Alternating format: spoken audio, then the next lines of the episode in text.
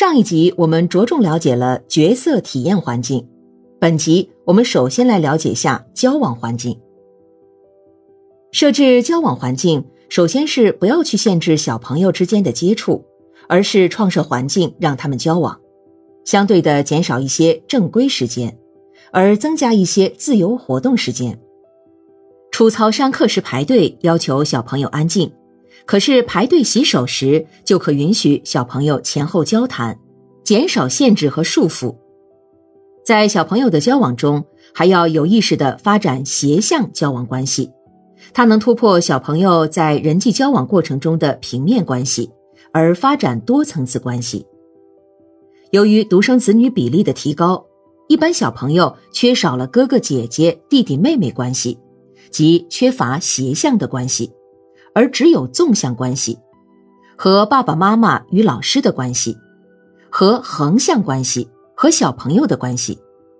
但是，随着儿童年龄的增长，将更多的是同不同年龄层的人交往，以及从年龄层角度来讲，交往的社会关系主要表现为斜向关系。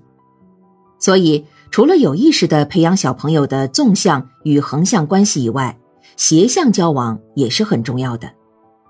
在幼儿园里，这种斜向关系表现为大班、中班和小班小朋友的互相交往。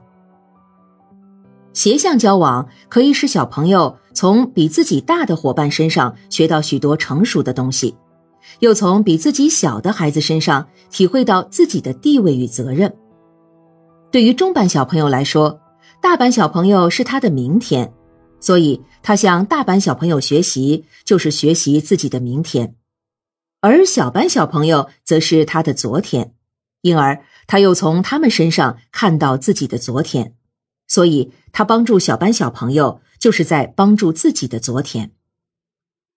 不同年龄层小朋友之间的交往，他们可以发现许多同年龄层小朋友所不具备的因素，因而非常有利于丰富他们的交往环境，从而促使他们的社会性发展。